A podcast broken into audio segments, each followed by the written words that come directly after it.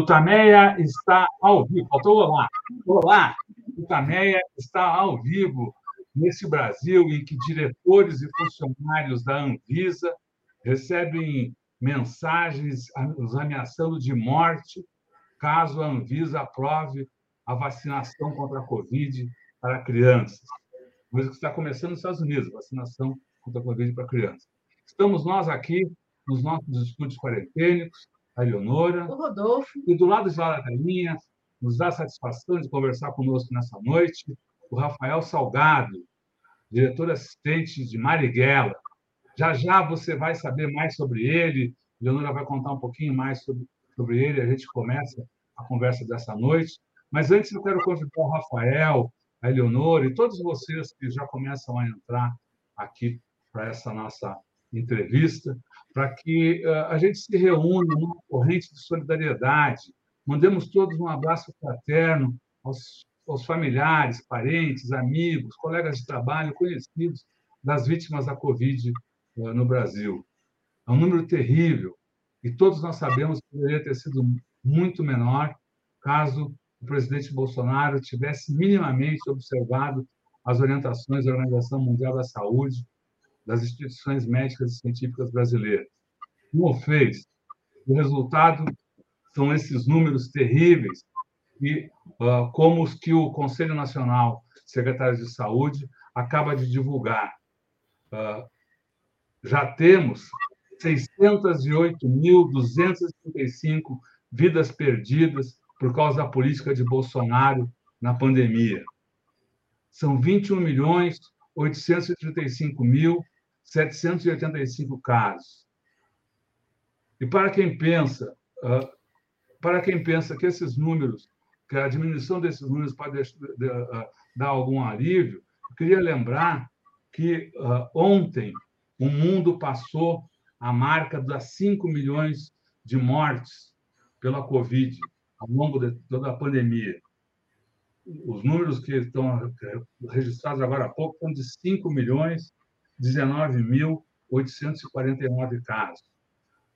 E lembro que o Brasil responde por nada menos do que 12,11% dessas mortes, sendo que a nossa população, a população brasileira, é menos de 3% da população do planeta. Por aí você já pode perceber a, o tamanho da tragédia uh, ocorrida no Brasil e o quanto podiam ser evitados. Nos últimos, também se fala da redução, então, nos últimos 28 dias, agora, nesse, nesse, enfim, nesses últimos, nesse último mês, né, em que tanto se fala da redução uh, de, de casos no Brasil e de uh, abertura, pois nesses dias o Brasil está entre os 10 países do mundo com maior número de casos no planeta e os, entre os sete, é o sétimo do mundo em número de mortes pela Covid. Eleonora.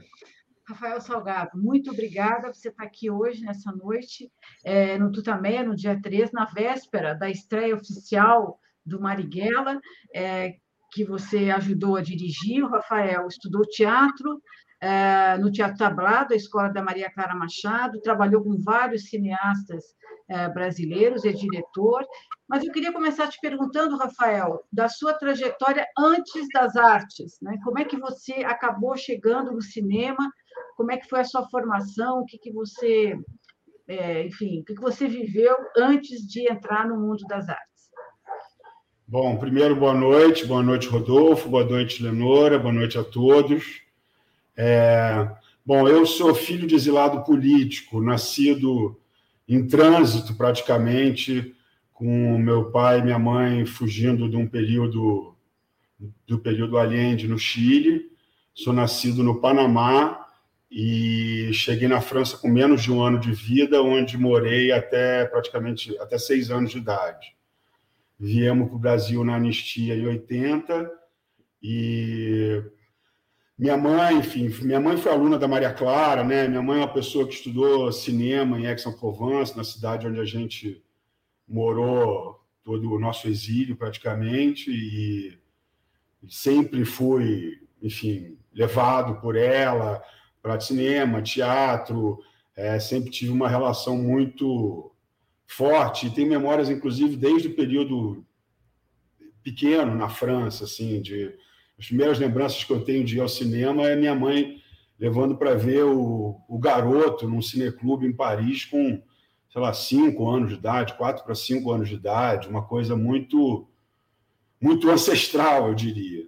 E aqui no Brasil, é, a gente acabou, enfim, por causa dessa relação que a minha mãe já tinha, de alguma forma, com o tablado, curiosos, eu e minha irmã, para experimentar um pouco essa, enfim, essa coisa que minha mãe já trazia para a gente desde pequeno.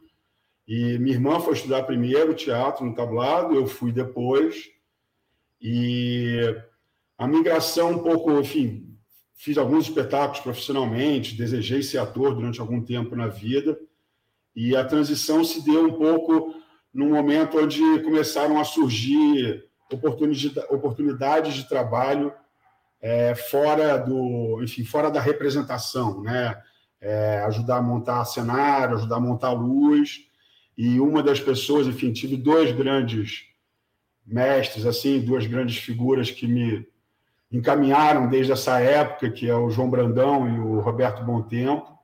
E o Bom Tempo já trabalhava muito com cinema, né? Ele, além de trabalhar como ator, tinha uma, um, um trabalho de preparação infantil, é, de elenco para filmes, e acabou que, num determinado momento, tinha um filme que tinha um elenco grande, que ele precisava de alguns assistentes para ajudar, e eu fui, enfim, ele me convocou para fazer, eu adorei a experiência, foi incrível, inclusive para mim foi mágico, inclusive, porque era um filme sobre o Zico, que era o meu grande, grande, grande ídolo da vida, aquela pessoa que você acha que você nunca nem vai conseguir chegar perto e de repente estava eu ali com 18, 19 anos, não um pouquinho mais, na verdade 20 para 21, dando pequenas orientações para o Zico de como ele deveria interpretar aquilo. De alguma forma me marcou muito e me seduziu muito, né? E fora toda a relação com as crianças, porque esse filme do Zico a gente tinha um elenco principal infantil de, sei lá, 12 crianças uns três, quatro protagonistas e uns 12 co-protagonistas. Então, trabalhar com criança é algo também mágico, né? Assim, quando te dá um retorno, quando aquilo ali brilha, aquilo acontece, você fica é, querendo mais, né? Querendo ampliar, querendo desenvolver aquilo. E aí tive algumas experiências ainda como preparador de elenco, assistente preparador de elenco, nunca foi assim o foco, né, realmente. Eu ainda pensava um pouco em trabalhar como ator nesse período. E aí comecei a fazer assistência de direção. Assim, primeira pessoa que me chamou para um filme maior e que também foi muito, me ajudou muito, me deu muitas oportunidades, me ensinou muito, que é o Vicente Amorim. É, o primeiro filme assim que, eu, que ele me chamou para fazer como assistente de direção, um terceiro assistente de direção, é o filme O Orfeu do Cacá Diegues e que, por acaso, o Cacá também conhecia minha mãe, do período que moraram na França, minha mãe conhecia a Nara, e então acabou sendo uma, um encontro também um pouco familiar, assim, acho que de uma certa forma fui muito privilegiado desde esse, desde a, do período do exílio, né, assim, no sentido que o exílio foi algo que não deixou cicatrizes, né, eu tive um exílio muito privilegiado numa cidade do interior da França, muito acolhido pela comunidade, seja dos outros exilados políticos locais, né, argentinos, peruanos, chilenos, como pela própria família francesa que a gente criou. E, enfim, e aí ao longo da vida eu tenho a sensação de que também dei muita sorte nesses encontros. E acho que realmente o cinema tomou conta muito por causa disso, porque começaram a surgir muitos, muitas parcerias, muitos projetos interessantes, coisas que me acrescentavam e que eu também tinha espaço para acrescentar, para dar opinião, enfim. E fiz muito filme com alguns diretores bem experientes, né? E também fiz muito filme com diretores iniciantes, né? Assim, primeiro filme do Zé Padilha, primeiro filme do Celton Mello, primeiro filme do Wagner de Assis, primeiro filme do Wagner Moura. Então, é, acho que de alguma forma eu retribuí também todo esse, esse aprendizado e esse carinho. Você falou do Wagner aí, podia contar como é que vocês se conheceram, você já, já havia trabalhado com ele em pelo menos outros dois filmes, é isso? Ou mais até? Mais, na verdade, são os dois Tropas, O Caminho das Nuvens, O Deus é Brasileiro então, são quatro filmes no qual ele é protagonista, né? Assim, o primeiro foi O Caminho das Nuvens, que é o filme do Vicente Amorim, sobre uma família que vem de bicicleta do Ceará para tentar ganhar a vida no Rio de Janeiro, Ceará Juazeiro, né? É uma família de devota do Padre Cícero, o Wagner faz o protagonista masculino e a Cláudia Abreu faz a protagonista feminina. E aí depois tem, não, na verdade, o Deus é brasileiro é antes disso. O, eu conheci o Wagner no Deus, né?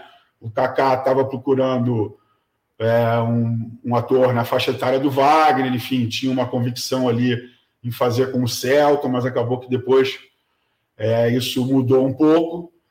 E o Kaká me levou para ver a máquina, a peça do João Falcão, que tinha Wagner, Lázaro, Vlad e Gustavo, que foi um boom aqui no Rio de Janeiro, uma realmente uma abertura assim de, de campo cultural e de espaço para atores não originais do Rio, né? Assim, um lugar onde se revelou muita gente e ajudou também a abrir caminhos para outros depois. E e o Wagner estava recém-chegado, assim, o Wagner tinha pouco tempo de Rio de Janeiro, né? Tinha, se não me engano, já feito o Carandiru, que ele não é um protagonista, mas tem um personagem legal, estava ali começando a fazer algumas coisas de cinema. E nos encontramos judeus, a gente sempre se entendeu, assim, a gente tem coisas, é, trajetórias de vida que tem alguns pontos em comum, o Wagner também estudou comunicação, eu também quis ser ator um tempo, somos filhos de pessoas que foram ou são, foram militares, né? E que tem uma trajetória também, é, digamos, de busca, né? De crescimento, de conhecimento. Então a gente sempre se deu muito bem, assim. E depois de um tropa, então, assim, porque no, no Kaká eu não era o primeiro assistente de direção, né? Eu era o, o segundo que, na verdade, cuidava um pouco de figuração, de elenco cuidava muito da. Na verdade, no, no, Deus, uma coisa que foi muito legal de ter feito, a gente tinha muito elenco local, né? Então a gente fez uma viagem é, no qual o Kaká me apresentou um pouco as figuras e me mostrou as locações. Depois eu fiz o trajeto todo sozinho, testando os atores locais. Então isso me aproximou muito, de uma certa forma, do meu universo, né? que era o universo do teatro, da dramaturgia, da construção do personagem, dessa coisa de é, você conseguir, enfim, procurar né, o elenco, o ator, achar, porque às vezes a pessoa. Conectado no momento a desktop foi 58. Estão me ouvindo? Desculpa. É, então, na verdade, foi uma foi um, um filme muito especial assim também para mim, no sentido que eu ganhei muita autonomia e conversava o Kaká queria saber a minha opinião em relação a quem ele achava, quem eu achava que poderia ser o melhor Taoca, né, que é um personagem de um conto do João Baldo, que, pre que pretende ser o escolhido por Deus para substituir Deus nas férias dele no, no planeta. Então, tem uma coisa, enfim, uma pegada é, que não é qualquer ator que faz, né? Assim, e é uma escolha difícil e que o Kaká foi muito assertivo e que eu acho que de alguma forma eu contribuí, assim. E, e essa vivência de sete, né, é muito intensa, né, Rodolfo? E então você, para aqueles então que você tem uma identificação fácil, foi aqui, ó, fui eu que levei o Wagner na primeira vez ao Maracanã e dei uma camisa do Flamengo para ele, mesmo ele sendo torcedor do Vitória, sabe? Tem umas coisas que começam a, a fluir assim muito organicamente, né? Na qual você sente que há uma atenção e uma delicadeza para coisas que você acredita fazerem sentido. E o Wagner é muito assim. O Wagner é uma figura muito, muito doce, muito delicado. É, procura ser muito justo, muito atento às decisões, às escolhas dele. Então, é uma, enfim, um amor à primeira vista, no sentido de que a gente se deu bem desde o primeiro momento. E fazer um filme com o Kaká, eu não sendo o primeiro assistente, eu tenho uma, um outro tipo de responsabilidade, né? Nos dois tropas, com o Zé, é outra pegada a coisa, né? Assim, eu era o carro-chefe, era eu que apontava todo o planejamento, e o Zé, enfim, apesar da sua enorme inteligência, da sua enorme capacidade, era um marinheiro muito de primeira viagem ali. E para coisas muito duras que a gente tinha que, de alguma forma, trazer para o dia a dia do filme, como aprendizado, né? como cenas a serem construídas. E Fátima Toledo, né?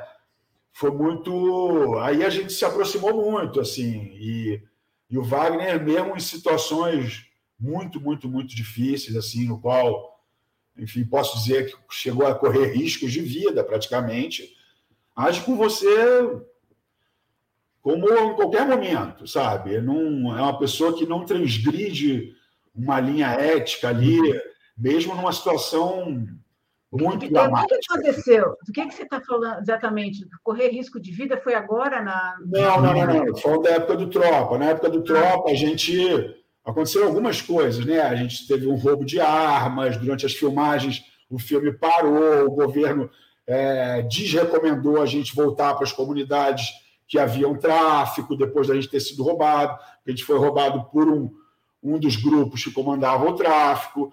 Então, houve situações, sim, que houve falha no processo de segurança e os atores ficaram expostos.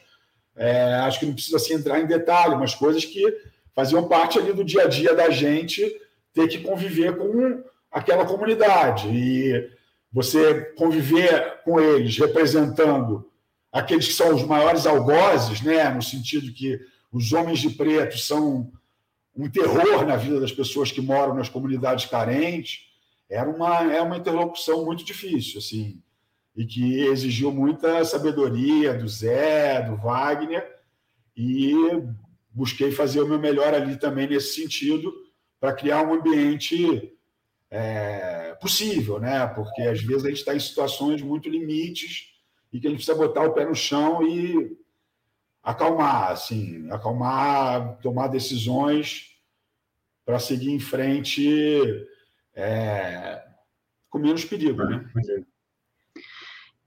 Rafael, e agora no, no Marighella, o que, que você pode é, nos contar? Como é que foi essa, essa, essa filmagem? Também teve alguns perrengues aí durante a filmagem. Queria que você nos contasse como é que você viu isso aí, como é que foi essa filmagem é, do Marighella. É, eu, na verdade, assim, eu, apesar de o Wagner ter me chamado para fazer o filme desde o início, que ele, desde o momento que ele resolveu fazer, eu sou uma pessoa que só a função do primeiro assistente de direção, do diretor assistente, ela começa efetivamente a existir a partir do momento que você começa a planejar a captação de imagem. Então, toda a parte de captação de recurso, toda essa primeira parte, eu não acompanhei. Assim, eu fiquei, obviamente, sabendo, mas é isso. O próprio Wagner ontem enumerou isso lá no Roda Viva, né? Ele, na segunda-feira. Ele falou, ele pessoalmente bateu os 150 é, empresários que se viram um ótimo cafezinho, mas não tinha nem começo de conversa, né? Assim, e quando ele não estava presente, eles, inclusive, parece que eram razoavelmente grossos ou mal educados, assim, no sentido de que achavam uma certa audácia, uma certa petulância é, buscar um financiamento na empresa deles em relação para fazer um filme sobre uma figura como Marighella. E mas do processo em si de captação de imagem, assim, a gente enfrentou assim algumas coisas, assim, eu uma coisa que eu cuidei de razoável, bem enfim, eu que administrei um pouco isso, a gente a gente já vive um momento hoje no cinema no qual você faz muitas cenas de ação, efetivamente de tiroteio, de, sem quase nada de festim, de explosivo, né? Você faz muita coisa em pós-produção. E o Wagner, por ter feito o Nascimento, ter vivido essas coisas do Tropa, é, e eu sempre concordei com ele, de uma certa forma a gente já falava disso até bem antes. O impacto que tem, apesar de todos os riscos e todas as precauções que precisam ser tomadas para minimizar esses riscos, você usar o festim de verdade, usar uma arma de verdade, tem um outro peso. tem um outro nível de dificuldade, tem um outro nível de responsabilidade do que você usar uma arminha de plástico que depois a pessoa vai botar o tiro. O ator consegue sentir mais coisas em relação a isso, facilita esse mecanismo. E a gente, quando estava nessa pré-produção em São Paulo, a gente teve uma enorme dificuldade. E ninguém. Primeiro, não, não havia muito nesse momento, não sei se isso mudou, ou se não havia, ou se foi de uma certa forma escondido, um, colecionadores que tinham um grande acervo disponível, que estavam um pouco acostumados com esse trâmite de alugar armas, enfim, que isso tudo tem um, um processo de autorização federal, e, e a gente não conseguia, não conseguia, não conseguia, e a gente achou pouca coisa, e pouca coisa de, de festim, porque de festim, na verdade, são armas de verdade, né? Então a gente teve que vir ao Rio. Quase todos os armamentos que a gente usou no filme foram trazidos do Rio de Janeiro, enfim, com a devida autorização, com todo um processo, nos armeiros que, enfim, fornecem armas aqui no Rio, tanto para televisão quanto para cinema. E talvez haja sim uma contingência de aqui no Rio ser uma coisa um pouco mais é, comum, né? terrivelmente mais comum, mas o fato é que ninguém queria ceder arma.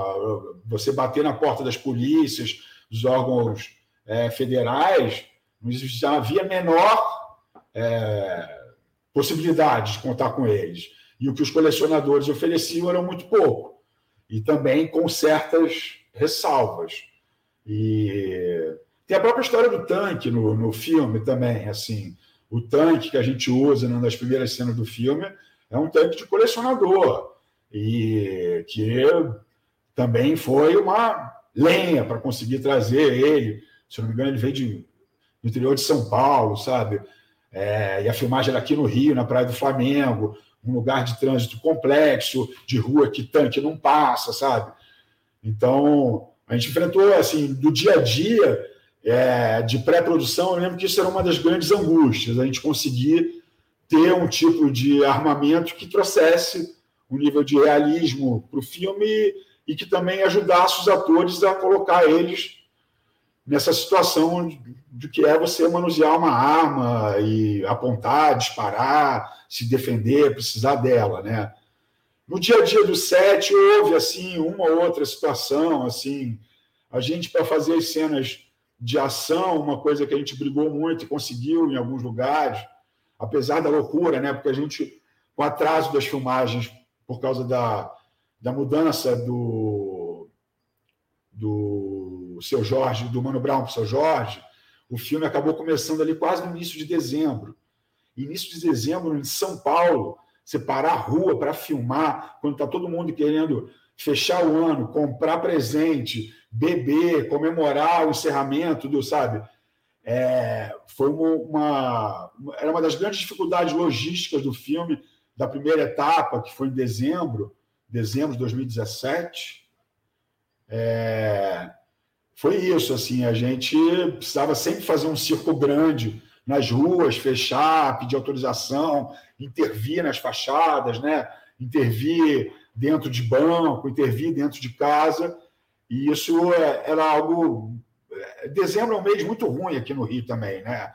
E isso fez a gente sangrar um pouco, inclusive logística, a gente percebeu que logisticamente é, não dava para fazer boa, quase nenhuma cena de ação no, nesse período de dezembro, porque era muito tumultuado e o que facilitava essas coisas, né? Assim, eu lembro de uma das vezes que a gente estava numa locação, ensaiando, a gente não era dia de filmagem, era na preparação. A gente levava os atores para a locação e, e passava a situação toda, fazia eles darem as falas principais e marcava o que, que acontecia de ação, onde que acontecia, quem atirava, onde tombava, aonde se escondia. E no meio de, uma dessas situações passou uma pessoa que identificou o filme deu uma esbravejada, disse que estavam gritando com ele na rua, quando ele de repente. Porque como a gente não tinha câmera, a gente ficava nós mesmos. Eu botava um ator ali, vestido normal, sem rádio, sem nada, digamos, a paisana. E aí a gente passava a cena. E, obviamente, passando a cena numa intensidade muito menor, mas ainda assim, se você tem um diálogo com uma pessoa do outro lado da rua, é, você precisava de alguma forma elevar o tom de voz. Tem uma situação que precisava acontecer as coisas rápidas, as pessoas corriam. Então, passou uma, uma figura, enfim, um jovem, e identificou a gente, viu Wagner e falou: vocês não podem, vocês não sei o que lá, eu vou fazer um movimento aqui para vocês não filmarem aqui no, na frente do meu prédio e tal. Mas na prática, na prática, não sofremos nenhuma grande. No, no dia a dia do set, é, os desafios que a gente tinha de filmagem é, eram por si só muito grandes. Então, e como não houve uma grande movimentação nesse aspecto, assim, teve uns dois, três dias, teve um boato que ter coisa, mas a gente, a gente até brincava um pouco disso, porque a quantidade de pessoas que apareciam era muito menor do que a quantidade de pessoas que tinham na equipe. Então, não, não nos assustava. Teve um boato que ia ter coisa, teve um boato ataques, ameaças. E teve uma é, era, era como se fossem eles quisessem atrapalhar a filmagem. Você pode atrapalhar a filmagem de várias maneiras, né? Você pode parar um carro na esquina e ficar batendo a mão na buzina, você não consegue filmar, porque você tem um diálogo para gravar, eu não consigo gravar porque tem uma interferência de uma buzina. Agora você pode impedir também, botando carros numa rua toda estacionada, fechada para a gente, eles interferirem e fazendo um bloqueio, no qual eu tenho que fazer uma cena que eu só posso ter carros de época na cena. Então, existem várias formas de você poder atrapalhar, mas na prática, a gente não sofreu nenhuma. Houve muita ameaça, especulação, chegamos a enfrentar essa situação de ter um ou outro bate-boca na rua. É, assim, eu não lembro disso durante. Talvez tenha tido um ou outro assim durante a filmagem, mas eu a que eu me lembro que foi mais dura, assim, que o cara identificou o Wagner, ficou mais tempo ali. A gente nem estava filmando, nem tinha câmera, nem tinha circo montado, ninguém caracterizado. Foi uma coisa realmente é, pequena, assim. Não, os desafios da gente eram muito grandes. Então, eu não tenho a sensação de isso realmente ter interferido, assim. A gente sabia, ficava um pouco ansioso por uma ou outra noite, mas é, na prática a gente ficava muito mais ansioso pelos nossos desafios, né? Assim, a gente, é, enfim, tinha, tinha situações complexas, né? De ação no centro de São Paulo, filmagem com trem em movimento, filmagem de cenas de tortura com atores em situações limites, né? Então a gente estava muito focado, assim, e acho que talvez até mesmo por isso essa sensação para mim de durante as filmagens a gente não sofreu nenhum grande golpe, assim, nenhuma grande, por exemplo, no Tropa, quando a gente foi roubado, roubaram 60% das armas do filme. A gente não podia mais filmar, não tinha como, sabe? A gente no Marighella a, a gente não chegou a passar em nenhum momento por esse tipo de coisa, sabe? Não teve, é... teve uma teve uma situação que grupos antifascistas chegaram até a, ao lugar da, da, da filmagem para defender a filmagem em razão de, de ameaças. Isso aconteceu? Isso aconteceu, na verdade, numa das vezes que, se não me engano, até no dia da cena do. Numa das cenas lá do. Na cena que o, o grupo é desmantelado, que tem o suicídio, é, teve assim, teve assim, eu me lembro da pessoa de produção identificar ali uns dois ou três pessoas que tinham cara de que estavam levantando, poderiam atrapalhar ou queriam, de alguma forma, chatear a gente, mas só os que. A repercussão disso e os amigos da equipe que se prontificaram ir lá ajudar já era maior do que a quantidade de pessoas que se prontificou a atrapalhar. Então, isso efetivamente não, não aconteceu. Eu acho que o Wagner penou muito mais depois, né? Assim, todo esse processo depois do filme estar tá pronto. Acho que ele penou muito antes, né, para captar. E, enfim, é uma, uma captação feita no limite, no sentido que a própria produtora e o Wagner não receberam nenhum tostão. E, e toda essa, essa lenha para lançar, né? Esse processo de censura, de boicote na Ancine, de, enfim, é, aquelas coisas lá do IMTB, das coisas das notas, né? Você falou várias vezes os, os desafios na filmagem. Quais foram esses desafios? Qual foi a, o maior problema que vocês enfrentaram, que resolveram, enfim? E também, bom, é isso. É, Rodolfo, a gente, na verdade, eu, por ser filho de militante, ter tido parentes torturados, para mim, as coisas que são mais difíceis de filmar são disparadas cenas de tortura, né? É, isso no ponto de vista pessoal. Do ponto de vista prático, é, e que, de alguma forma, era dificuldade de todos, né? as cenas de ação, é, a gente, obviamente, dá a elas uma dinâmica e uma e uma um ponto de vista, né, de muito de dentro das de dentro das situações, do que que é, é estar ali debaixo do que que pode ser um tiroteio, debaixo de uma situação é, enfim, de perseguição e as cenas de ação foram bem bem difíceis assim, a cena do assalto a banco, a cena da execução deles na do, do, do grupo de militantes depois que o, um dos personagens é é torturado e entrega eles, enfim, que é uma perseguição por dentro de um prédio que sai pelo meio da rua. É, isso tudo, na verdade, se a gente é, a gente entendeu e de alguma forma por ter vivenciado algumas coisas disso no Tropa, é, a gente percebeu que a gente precisava trabalhar isso antes. Então, a gente, enfim, se predispõe a pré-decupar, né, a você pensar o que precisa e fazer um ensaio, levar, testar as ideias, e isso antes de filmar, porque quando você começa a filmar, você não para mais, né? Você vai emendando dias e dias, no qual você tem um dia de folga, você não pode parar a equipe para reconstruir. Então, todo o trabalho de preparação da gente foi muito voltado para isso. É, e acho que tem também uma, uma coisa de. É, a Fátima trabalha sem é, distribuir o roteiro, né? Então, existe uma construção das cenas por dentro, com os atores, sem você já delimitar o que você faz, o que. que cria um tipo de dinâmica que a cada vez que você coloca isso no set, te gera outras dificuldades também. Mas isso, para mim, que já filmei com a Fátima algumas vezes, não era uma grande dificuldade. É, acho que sim, os maiores desafios. Assim, eu, uma coisa que eu nunca tinha feito no cinema e que é, para mim foi incrível a decisão do Wagner de fazer isso e a coragem do Tegido de topar e, e fizemos é, trabalhamos muito para conseguir aquele resultado. A cena que abre o filme é, é um assalto a um trem, que dura, sei lá, sete, oito minutos, e que é tudo feito num plano sequência sem corte. E que tem desde o, da rendição deles até o momento que eles param o trem, descem. Então, e aquilo, inclusive, é, é muito, para mim, tinha um lado muito instigante no sentido de tentar atingir, de uma certa forma, o tempo real dessas ações, né? Porque a gente, no cinema, a gente costuma fazer parte por parte, né?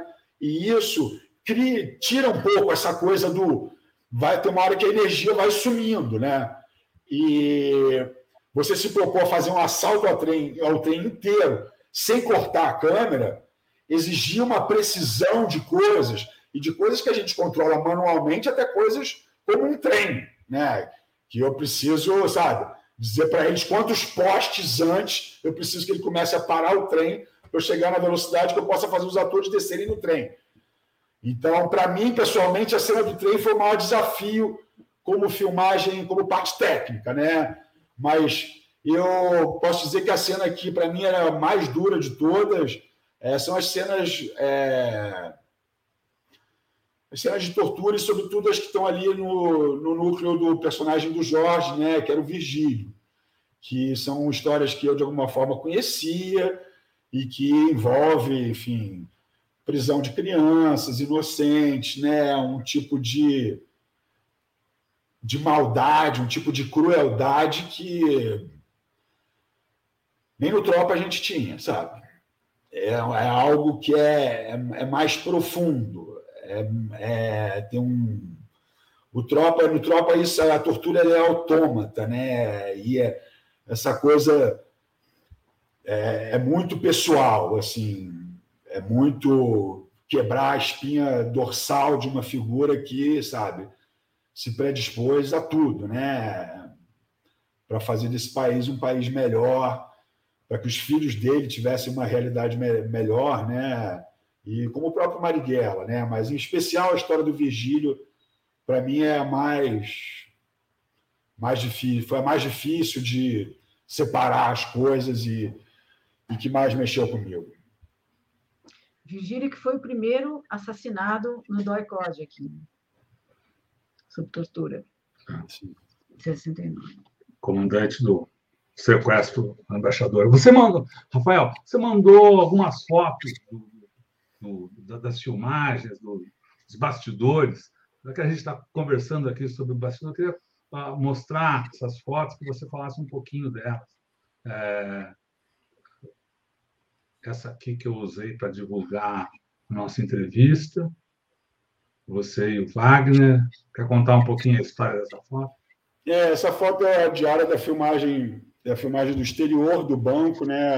O assalto ao, ao banco que a gente tem no filme, a gente fez o interior, que era um banco bem conhecido aí de São Paulo, que enfim acontece bastante, filma-se bastante lá. E esse é o dia da filmagem no exterior, que é ali perto da Praça da Sé, é, não perto da Praça da Sé, ali perto da igreja do. É, da igreja da Sé, exatamente. E por acaso aquele dia era dia do meu aniversário, e era um dia, enfim, era uma das primeiras grandes cenas de ação que a gente estava fazendo, e que tinha uma operação grande de trânsito, de o centro de São Paulo estava cheio, enfim. É, um momento também é um momento especial, assim, e que essa foto é da Ariela, que é estilo do filme, e, enfim, que me deu de presente esse retrato. Bom, e agora tem dois momentos de encontro de amigos aqui. É, essa é, é, o, é, é, a terceira pessoa que está ali junto comigo e o Wagner, é o Felipe Braga, que é o roteirista do filme, um grande parceiro também, uma figura que teve muito com o Wagner aí, no, sobretudo no, antes de eu me aproximar, né? É, no momento de construção do roteiro, eu já entro mais para frente normalmente, né? Para captação de imagem. E, e esse dia é o dia da, da cena da filmagem do, da tortura do Virgílio, e que, enfim, aliás, inclusive nessa essa cena a gente teve um pequeno acidente com o nosso ator, a gente teve que parar a filmagem, voltar um dia depois. Enfim, não aconteceu nada de grave com ele, mas ele enfim, num dos momentos que ele tomava os, os choques, ele escorregou naquele chão molhado, bateu com a cabeça, enfim, não desmaiou, não abriu, mas como ele já estava sob um estresse emocional muito forte, tudo filmado em plano sequência, né? Então ele ficava muito tempo sujeito a porradas, a, a um massacre psicológico e físico, né? A gente interrompeu a filmagem nesse dia e retomou, enfim, deu tudo certo. Mas essa foi a única vez durante as filmagens que a gente efetivamente parou de filmar por alguma razão. Foi um, um pequeno acidente dentro da filmagem. E essa aqui tem as figuras e tem o ambiente que também fez parte do filme, né? É. O, o outro também, né? A, a cena com a foto com o Felipe, a gente está no terraço, onde tem a, a enfim, a antessala da sala de tortura do personagem do que é inspirado no Virgílio, né? O personagem do Jorge. E essa aí é uma casa que a gente filmou várias cenas nela, porque é uma casa grande com vários tipos de ambiente. A cena da entrevista do Marighella para o repórter francês se dá nessa casa também. É, a cena do, do hino no final é, também é nessa, nessa casa. E aí nessa foto está o Wagner o Adrian Tegido, o fotógrafo do filme, o Fred Pinto, que é o diretor de arte, e eu sentado aí nessa bela poltrona, desse belo sofá dessa casa, que tinha essas tapeçarias na parede, que dava essa. Uma coisa que a gente queria, né? De dar uma. É, essa coisa dos ambientes, por onde é que os militantes se escondiam, né? Tinha de tudo, né? Assim, de uma certa forma. E e essa é uma casa que a gente achou que nos atendia bem, assim. Rafael, você tava, quer perguntar? Você estava falando dessa cena que dessa cena da, da, da tortura, que é uma das mais fortes e que mais te tocou, quer dizer, e certamente isso tem a ver com a sua própria história, porque a, o, o, o personagem que aparece ali, que é inspirado no Virgílio, foi capturado é, na sequência do sequestro, participou, era um dos era um dos líderes do, do sequestro do embaixador norte-americano, em setembro de 69, e outro líder desse mesmo sequestro, dessa ação, era o seu pai. É, quer dizer, como é que é trabalhar isso aí? Quer dizer, você está, do ponto de vista. A própria história está A própria história está ali. Né? É, eu, na verdade, essa coisa que eu estava falando antes, assim, eu me sinto muito privilegiado por vários encontros que eu tive ao longo da minha vida profissional e que me fizeram romper, enfim, barreiras, né, preconceitos, ter compreensões de certas coisas. Fiz filme espírita, com temática espírita, eu fiz o Nosso Lar, fiz o filme, os dois filmes sobre o BOP, né, e eu te confesso que quando soube que o Marighella, enfim, finalmente ia sair, eu fiquei muito, muito, muito feliz, assim, porque apesar da gente ter avançado bastante ali no, no período do governo Lula e Dilma, é, a questão da ditadura em si, toda essa temática desses anos e dessas escolhas e da pluralidade, né? Porque costuma se botar todo mundo como se fosse um farinha do mesmo saco, né? Como se defendessem a mesma coisa, como se lutassem da mesma forma. E fiquei feliz de saber que de alguma forma isso estava entrando na pauta da, da, das produções culturais, né? E o que eu posso dizer é que assim é é um é como se doesse em mim, né? Assim, porque de uma certa forma, vou, eu, por conhecer essas histórias, ter conhecido algumas dessas pessoas ou filhos dessas pessoas, é, realmente me dá uma, uma perspectiva um pouco pessoal, né? Uma perspectiva íntima de pessoas que têm suas cicatrizes aí até hoje e que são pessoas da minha família, do meu núcleo próximo de amigos. É... Aquela coisa, a gente sempre luta para que isso não interfira, mas com certeza são dias muito mais difíceis, não só para para fazer as coisas andarem no set, como para você botar a cabeça no travesseiro e ter esse horizonte como a cena do dia seguinte, né? Assim, eu tenho uma certa dificuldade em dormir quando tem muita muita problemática em jogo no dia seguinte. E e aí isso assim, o Wagner na verdade é, sempre quis que eu fizesse um filme com ele, porque ele sabe do meu envolvimento, conhece a história do meu pai, conhece a história da minha família e é óbvio que nas cenas de tortura é, é muito mais difícil, mas por um outro lado, eu transitava com muito mais facilidade, naturalidade do que nos ambientes dos filmes de outros filmes que eu fiz, como o próprio Tropa, como enfim, o, o Nosso Lar, que é um filme de temática espírita, no qual eu realmente sou um leigo. Então eu estou ali aprendendo a cada passo que se dá. É, eu como eu contei para vocês, eu não tenho uma, uma origem técnica, né? Eu vim do teatro, eu vim do que está no entorno do personagem, da imagem dessas pessoas, do, do, da, do imaginário, né? da imagética dessas figuras.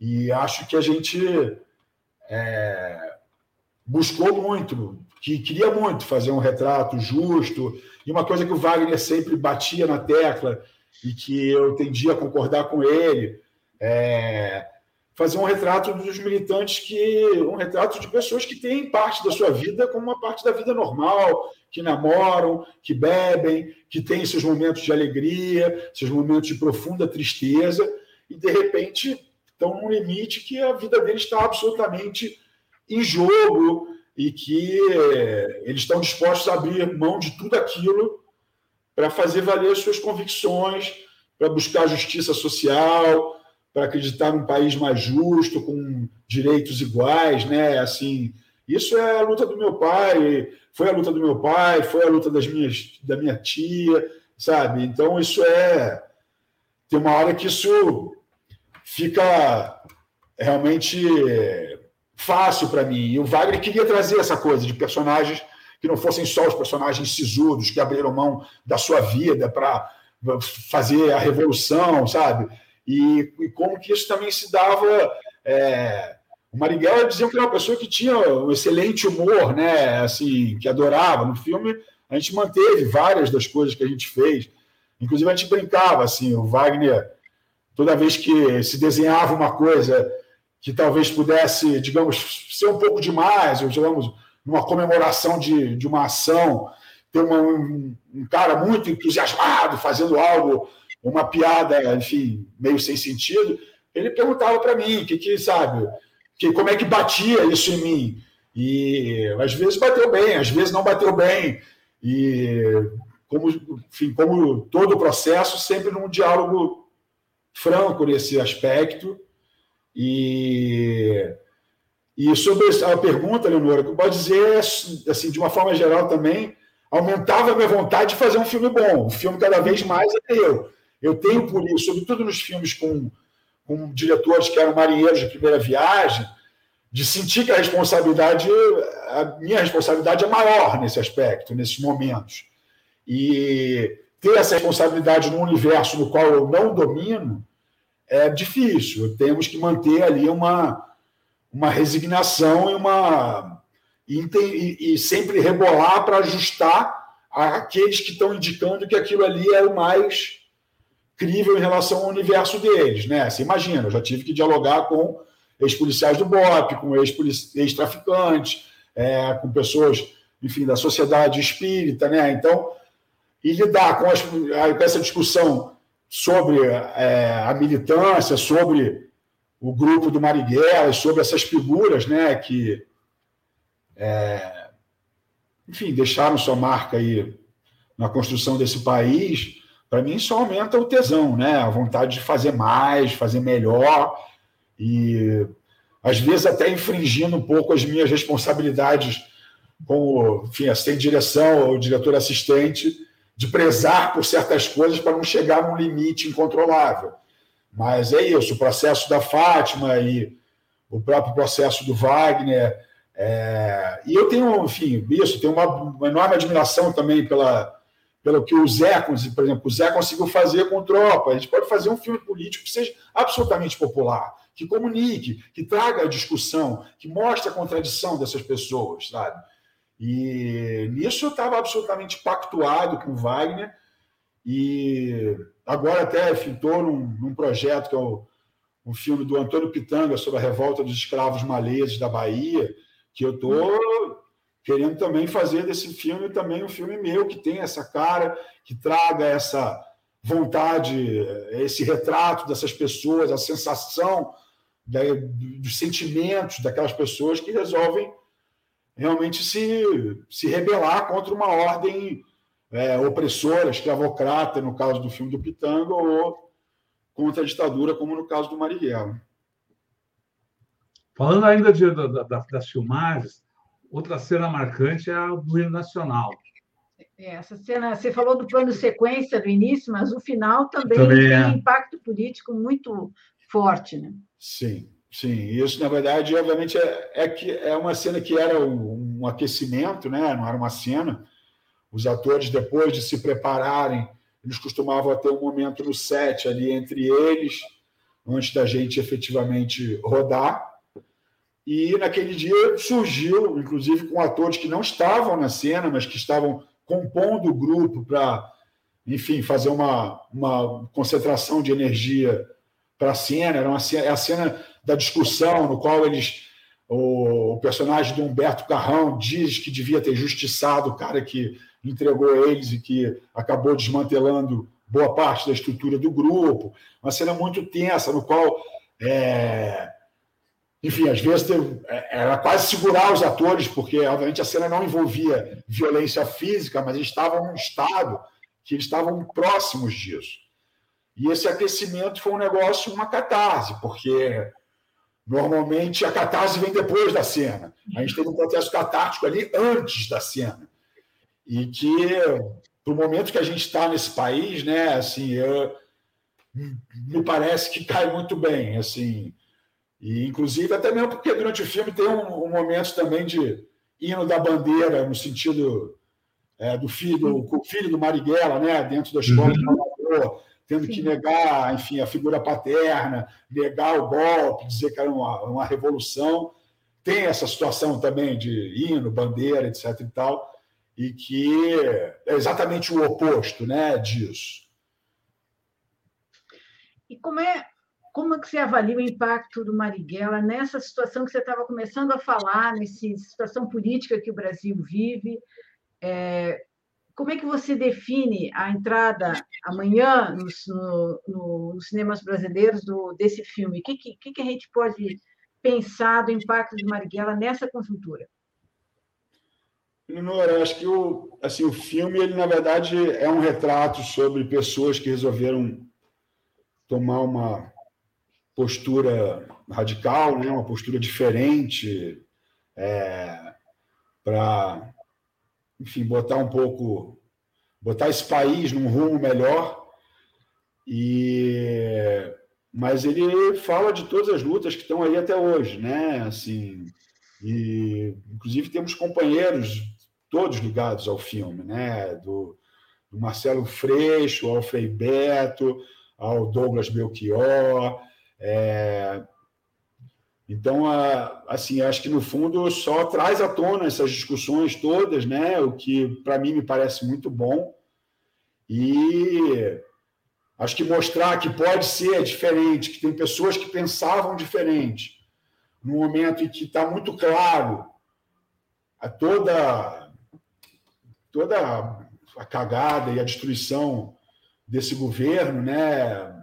Eu sinto como um momento otimista, assim, fico achando que se ele tivesse sido lançado ali no início da pandemia, inclusive por causa da própria pandemia, né, ia ser difícil ter uma e essa coisa também de ele ter sido pirateado e tal, de ter dele não ter saído um pouco da ordem do dia, é, eu tenho uma expectativa de que ele não, isso não vai interferir, assim, talvez vá até somar em termos de audiência e acho que ver um filme no qual a gente está contando a história dessa figura com certas tintas que a gente acha importante, seja o fato da gente ter um Marighella mais negro, ou seja o fato da gente estar tá contando, é, enfim, mentiras veladas da ditadura, né, que tentou a todo custo sustentar que o Marighella estava armado quando mataram ele e outras inúmeras barbaridades. É, vejo com vários paralelos e acho que ver o filme ajuda a discutir, ajuda a esclarecer e espero que realmente tenha um eco positivo assim. Acho que agora a gente está num momento que é, temos que seguir batendo, né? Até a hora da eleição, é, constranger, evidenciar os erros, mostrar as atitudes autoritárias, processar. Isso tudo é válido tudo é válido. Está é, tá na hora, enfim, o próprio, repetindo até as próprias palavras do Wagner no, no Roda Viva, a eleição do, do, Bolsonaro é uma eleição pedagógica, é isso, a gente voltou a se distanciar de tudo que, de alguma forma, é, desde os, sei lá, posso dizer, desde os maleses, existe como busca de afirmação de direitos, de justiça social, sabe? Então, eu espero, a sensação é, é uma sensação otimista, que a gente vem num momento em que está ficando uma, cada vez claro, até mesmo para quem tem pouco acesso à informação, ou quem tem acesso à informação é, repleta de fake news, etc., de que existe aí uma narrativa contada para confundir essa história e não mostrar os verdadeiros problemas do Brasil. E no seu terreno pessoal, o que você aprendeu fazendo Marighella? O que que Marighella mexeu, o filme mexeu com você? Para sua vida depois do filme, cara. Olha, é... quando você se envolve muito com um projeto, né? Eu tenho um pouco essa característica, aliás, outra coisa que é, eu tenho um pouco como parecido com Wagner, tenho dificuldade de fazer duas coisas ao mesmo tempo. É, a gente, enfim, dá a vida, né? Estamos dando ali tudo, né? Fui para São Paulo, fiquei quase um ano longe da minha filha. É, a gente, acho que a própria trajetória do Marighella indica isso, né? Acho que sacrifícios valem a pena. Sacrifícios por, por causas justas, por coisas que a gente acredita, valem a pena, seguirão valendo a pena e precisam seguir valendo a pena. Legal. E, e ainda você falou do, dos malês, para os seus novos projetos. Ou já em andamento? É, não, uma laser a gente já filmou agora uma parte, que é uma direção do, do Pitanga, e é um filme realmente bem é, baseado no livro do João, João do Reis, João dos Reis, que é o, a Revolução Escrava no Brasil, que é um livro sobre a revolta. A gente já filmou as primeiras partes em Maricá, e agora tem uma outra etapa na Bahia. E por enquanto é isso. Assim, a gente está. O filme teve que parar, a gente está fazendo alguns ajustes e voltamos aí a partir de janeiro. Fora isso, assim, eu, eu sou funcionário da, da Rede Globo, assim, então no meu último ano de contrato. Mais uma vez acabei sendo privilegiado por passar toda essa pandemia contratado, coisa que todo o meio audiovisual é, não pôde nem um pouco é, ter né, nenhum tipo de apoio, né, além do processo de destruição do Bolsonaro, a pandemia terminou realmente de. Muitos, muitos amigos, Rodolfo, muitos, pararam de trabalhar para ir fazer comida em casa, para vender não sei o quê, para fazer Uber. É, e só estão voltando a trabalhar agora por causa dos streams, né? Mais uma vez, é, a destruição é, é um ponto que realmente a gente não tem nem horizonte é, muito de como reconstruir isso, assim. É, eu fui, fui capturar aqui o livro para mostrar isso. aqui, né? O José Reis, a rebelião escrava no Brasil.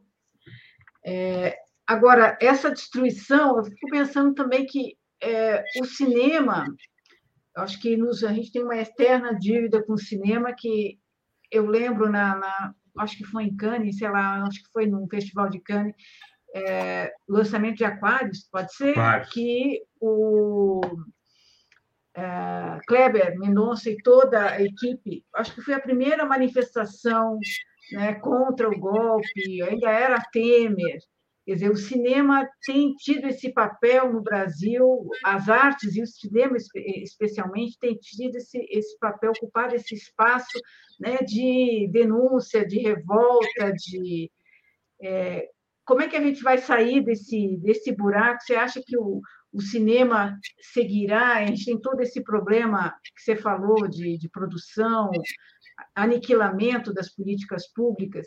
Como é que você vê a saída disso? E eu estou certa de dizer que o cinema está, digamos, na, na nossa vanguarda. Eu sou um, pouco, sou um filho da retomada, né? Assim, eu comecei a fazer cinema um pouco depois da retomada e, e de alguma forma também não só acompanhei, mas como trabalhei muito nesse mercado que se desenvolveu ao longo de um tempo e que uma das coisas que a gente é, enfim, que se batia muito na tecla, né, é que o cinema retratasse pluralmente o nosso país, né, a busca de uma identidade é, e de uma produção que não fosse só Rio, São Paulo, Porto Alegre, Salvador, né, que isso ficasse e isso ao longo dos governos, né, Lula, Dilma, isso avançou muito. E eu acho que esse eco que a gente tem internacional hoje está muito por isso, né? Existe muito, porque é uma geração que foi feita, é isso, é o Kleber, a gente, além do próprio Wagner em Berlim, a gente teve, estava lembrando agora de outro, qual era o outro?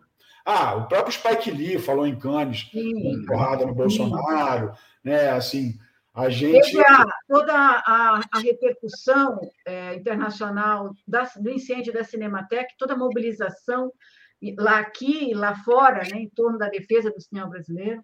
Sim, sim, e acho que é, é isso, a gente acaba é, com essa destruição, enfim, claro, enfim, implica em danos incríveis, assim, danos muito catastróficos para a produção, mas os poucos que continuaram, que conseguiram, de alguma forma, filmar antes do, da pandemia, antes do período Bolsonaro, são filmes que continuaram saindo do Brasil, mostrando o Brasil e, e se comunicando. Né? O Kleber é muito uma figura que representa isso. Né? Os filmes dele transcenderam o nosso universo latino-americano e repercutiram muito fora. E e, mais uma vez, mais um paralelo, né? uma das grandes lutas do Marighella é a luta contra a censura, a luta de fazer vazar é, o que estava acontecendo.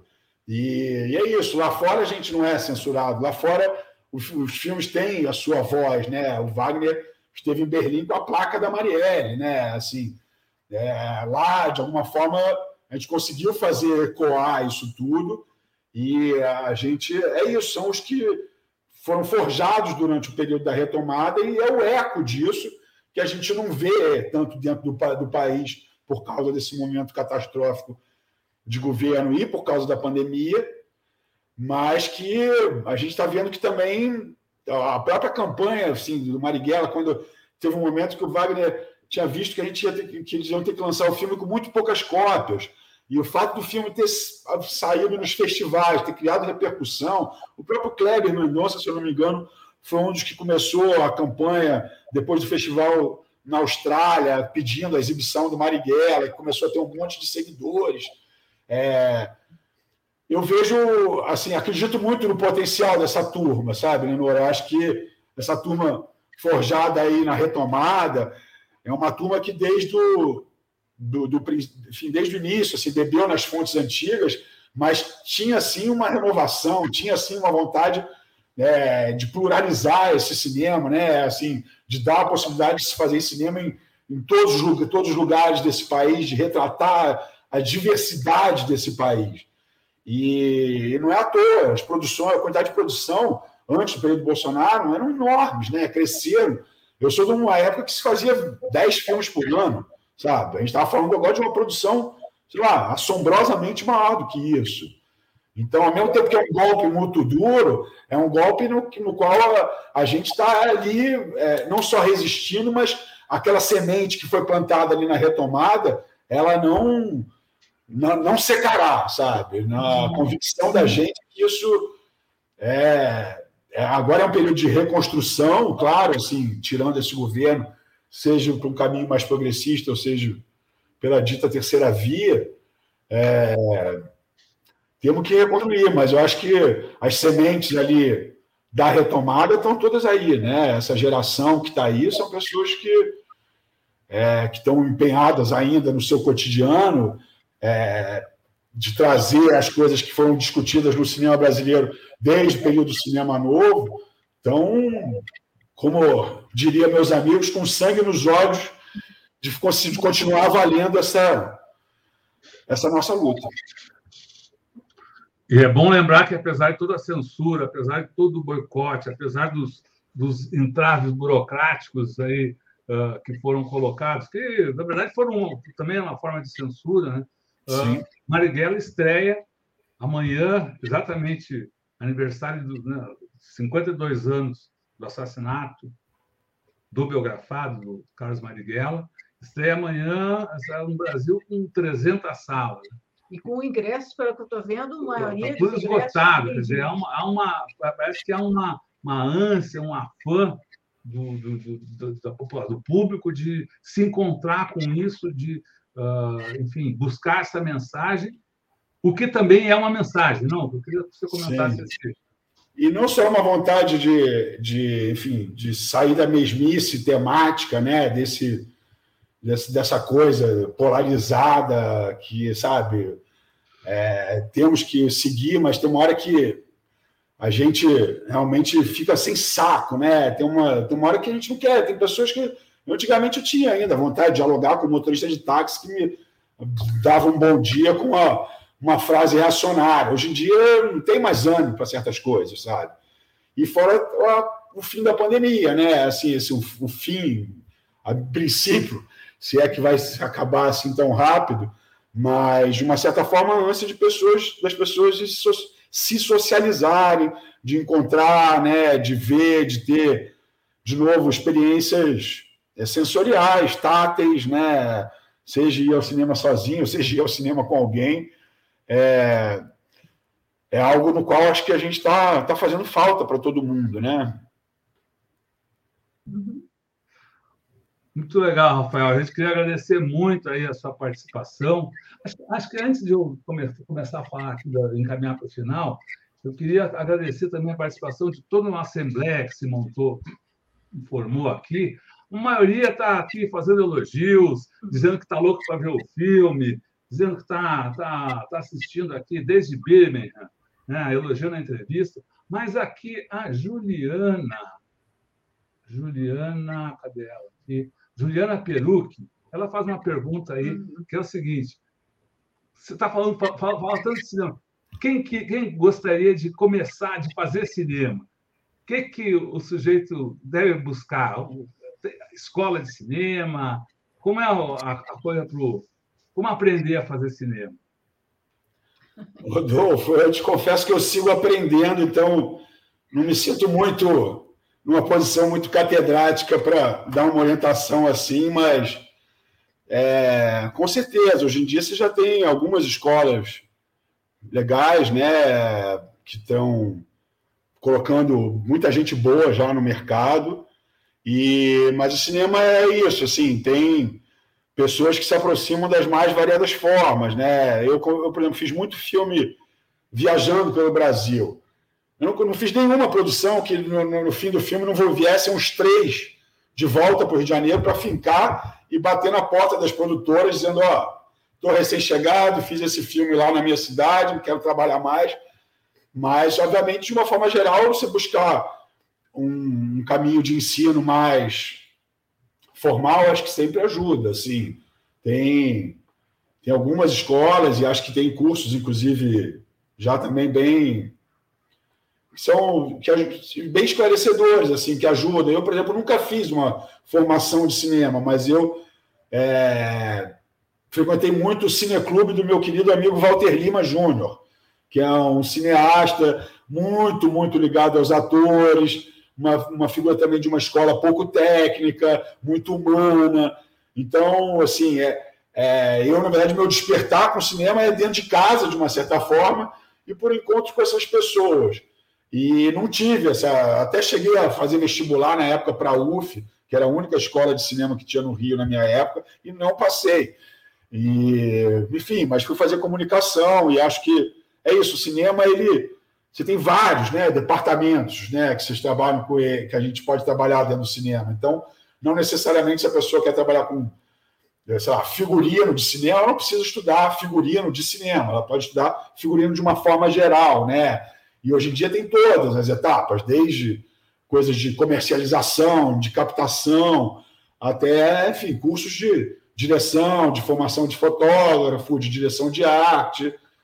Recomendo um caminho mais, um caminho de pessoas que têm mais a falar com mais propriedade do que eu, mas esse caminho também pode ser plural e tem uma uma produtora amiga minha que costumava dizer uma frase que talvez caiba nessa hora que para fazer cinema, você não precisa ser muito inteligente, só precisa querer muito e ter um pouquinho de bom senso.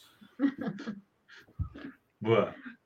Legal, Rafael. Muito obrigado. Muito obrigado a vocês que estão aqui acompanhando essa entrevista. Queria convidar todo mundo para se inscrever no canal uh, Tutameia TV.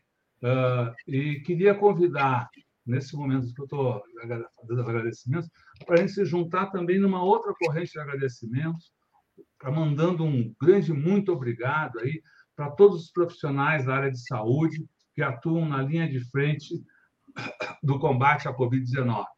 Então, aqui no, no Brasil, na, no, no, SUS, no atendimento básico de saúde, nos grandes hospitais, nas UTIs, colocando sua vida em risco em defesa da nossa, em defesa de todos os brasileiros, ao mesmo tempo que sofrem o boicote criminoso que lhes é feito pelo governo Jair Bolsonaro. A eles, a elas, nosso grande muito obrigado. Queria lembrar que essa entrevista fica disponível em todos os canais Tutameia. Busque por, por Tutameia TV, você nos encontra em podcasts, no Twitter, no Facebook, no YouTube. Como eu disse antes, se inscreva no nosso canal, clique na sinetinha para receber avisos de novos vídeos. E visite o site Tutameia, que ancora todo o nosso trabalho. O endereço do site é tutameia.jor.br. E agora, antes de dar o boa noite, dar o tchau, queria uh, passar de novo a bola para o Rafael, para que ele, Rafael, mande, mande então sua mensagem para esse povo que está aqui conosco e que vai seguir com a gente pela internet afora. A palavra é sua, Rafael, muito obrigado. Obrigado você, Rodolfo, obrigado, Leonora. É, agradeço o espaço, conto com vocês. Espero que a gente consiga comunicar através desse filme, trazer resgatar o papel histórico de figuras como Marighella, Joaquim Câmara, Virgílio. E muito obrigado. Seguimos na luta. E fora Bolsonaro. Fora Bolsonaro. Fora Bolsonaro. Bolsonaro. Muito bem. Legal. Boa noite, Rafael. Boa noite, pessoal. Obrigada. É, Tchau. Boa noite. Boa noite. Tchau.